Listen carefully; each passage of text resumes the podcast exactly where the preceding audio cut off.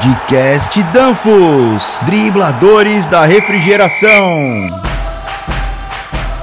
Olá, Mister, como você está? Estou muito bem, meu grande amigo Davi Gol. E estamos aqui em mais uma partida e já nos aproximamos do fim da primeira temporada, hein? Sim, a primeira temporada já vai terminar, mas já estamos em preparação para a nossa próxima temporada. Então esperem por muitas surpresas, pessoal.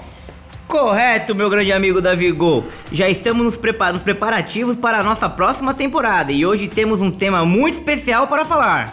Ô, Mister, vamos falar sobre um componente muito importante que é no sistema de refrigeração vital para o seu funcionamento. É, e também podemos dizer que este componente normalmente representa entre 50% e 60% do custo total do sistema de refrigeração.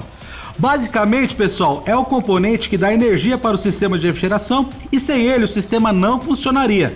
Estamos falando do compressor de refrigeração. Podemos dizer que o compressor de refrigeração é o coração do sistema, uma vez que é responsável por bombear o sangue do sistema de refrigeração, ou seja, o fluido refrigerante, mantendo sempre uma pressão constante. Se lembrarmos de alguns conceitos, o compressor é a bomba do sistema de refrigeração, uma vez que é responsável por recircular o refrigerante por todo o sistema. Além disso, é responsável por comprimir e elevar a pressão para que a troca de temperatura do refrigerante com o ambiente possa ocorrer. Outra de suas funções é manter a taxa de compressão, ou seja, mantê-la alta no lado do condensador e baixa no lado do evaporador.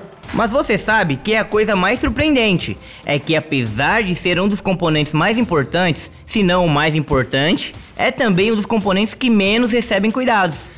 Nessa partida, vamos falar sobre essas tropeçadas ou pisadas de bola que podem ser aplicadas no compressor se você quiser quebrá-lo, embora eu duvide que alguém queira. Agora, começaremos a explorar quais são as bancadas mais comuns que são aplicadas a um compressor. Quando o sistema de refrigeração é projetado, é feito pensando que vamos operá-lo em sua capacidade máxima. O projeto busca que o compressor atinja a taxa de compressão máxima na maioria das vezes, isto é, ele evapora o suficiente para resfriar e condensar tão alto quanto necessário em relação à temperatura ambiente. Ter uma pressão suficientemente alta no condensador é importante para ter melhor eficiência, mas algo que comumente acontece é que você pode ter pressões de condensação muito altas e temperaturas de condensação muito mais altas ainda, mais altas que o necessário no condensador. Oh, sem engasgar, meu amigo Davigol. Atingir essa temperatura alta e pressão pode ser devido a vários fatores, mas um dos mais comuns é o que o condensador acaba ficando sujo e por isso a eficiência cai o que faz com que eles tenham operação incorreta. Ao ter o condensador sujo, você pode ter pressões e temperaturas mais altas do que o necessário. Ter uma alta pressão pode ser devido ao fato de que você tem o um controle ou se você tiver esse dispositivo sem ajuste, também não funcionará. É muito importante verificar a configuração de pressão, que deve ser pelo menos 10 a 20 libras maior do que a pressão de condensação correspondente. Um vácuo não realizado corretamente, e por isso existe umidade ou gás não condensáveis no sistema, também causará altas pressões. E é por isso que é muito importante realizar um vácuo adequado antes de carregar o refrigerante no sistema. A alta pressão é uma das mais bancadas comuns aplicadas ao compressor. Isso é como um carrinho no sistema de refrigeração. Essas altas pressões por um longo tempo pode danificar o compressor, causando um desgaste prematuro e quebra das partes internas. Como estamos falando de pressões, outra canelada comum é operar o compressor com uma pressão muito baixa.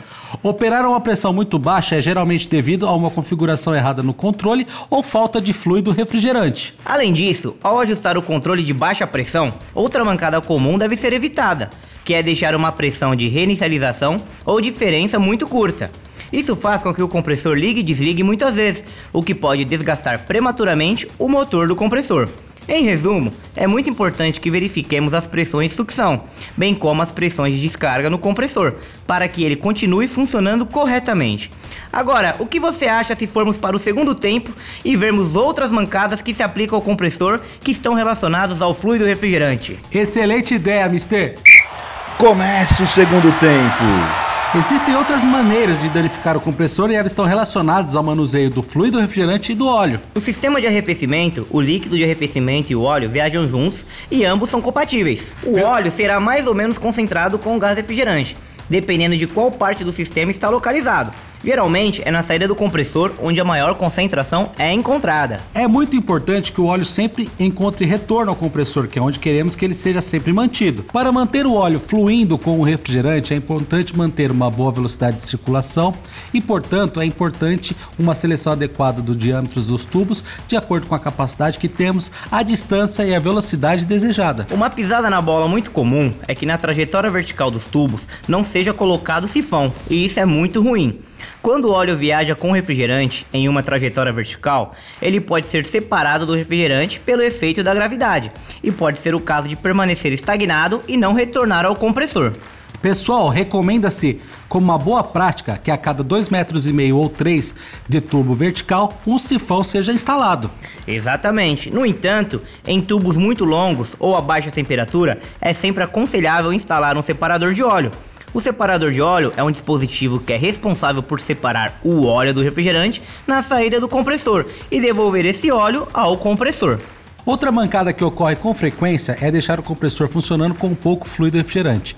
Isso causa temperaturas de sucção e descarga muito altas. Temperaturas muito altas podem danificar o motor do compressor ou queimar o óleo, degradando sua função de lubrificação.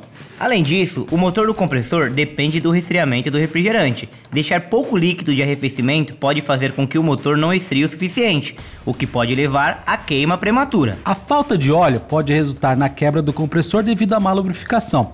Com relação ao óleo, é importante verificar se o óleo não apresenta acidez. Isso pode ser verificado tomando uma amostra do óleo e passando essa amostra com o kit de teste de acidez que está disponível para venda no mercado. Quando a acidez está acima do normal, é necessário colocar um filtro desidratador com capacidade de remoção de acidez.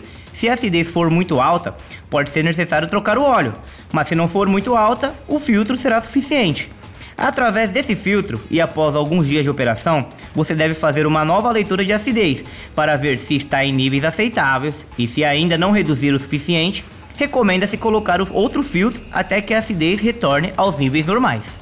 Agora, uma pisada de bola que pode ocorrer que depende do refrigerante está relacionado ao retorno do fluido refrigerante no estado líquido. Como sabemos, os líquidos não podem ser comprimidos, por isso, quando o refrigerante chega em forma líquida, causa danos aos pistões ou válvulas do compressor. Para evitar essa falta criminosa, é importante verificar uma configuração adequada do superaquecimento da válvula de expansão mecânica ou eletrônica. O superaquecimento deve ser suficiente e nunca muito baixo ou muito alto. Essa é aquele carrinho por trás de cartão vermelho, né, Mister? Exatamente, Davigô.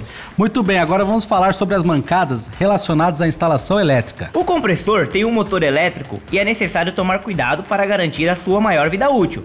Portanto, certifique se a tensão elétrica está dentro das variações permitidas. Também é importante proteger o compressor no caso de uma queda de fase ou ordem de fase incorreta. Também para este fim, recomenda-se conectar um dispositivo de proteção de fase. Caso seja detectado que uma fase é perdida, esse dispositivo desligará e protegerá nosso compressor. Em compressores do tipo scroll, é necessário verificar se a ordem das fases está correta uma vez que uma ordem correta faz com que o compressor gire na direção oposta à rotação do projeto o que pode danificar o compressor.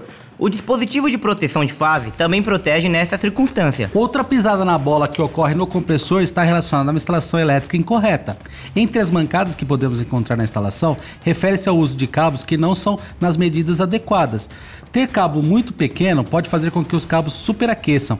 Além disso, o uso de cabos sem isolamento adequado pode fazer com que o compressor queime. Normalmente, a mancada relacionada à instalação elétrica é gerada por querer gastar menos com a instalação.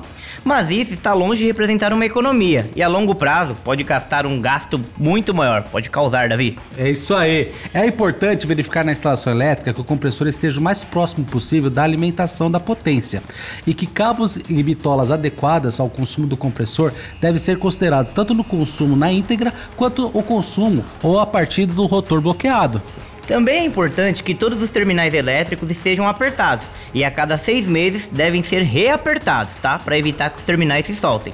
Finalmente, use dispositivos de proteção elétrica, como protetor de fase ou protetor de motor. Bem, amigos, nessa partida citamos algumas mancadas para que possamos evitá-las e assim proteger um dos componentes mais caros do sistema de refrigeração, o compressor. Bem, por hoje ficamos sem tempo, mas convidamos vocês para a nossa uma próxima partida. Não esqueçam de comentar em nossas redes sociais. Tchau, tchau. Tchau, obrigado. Até a próxima partida.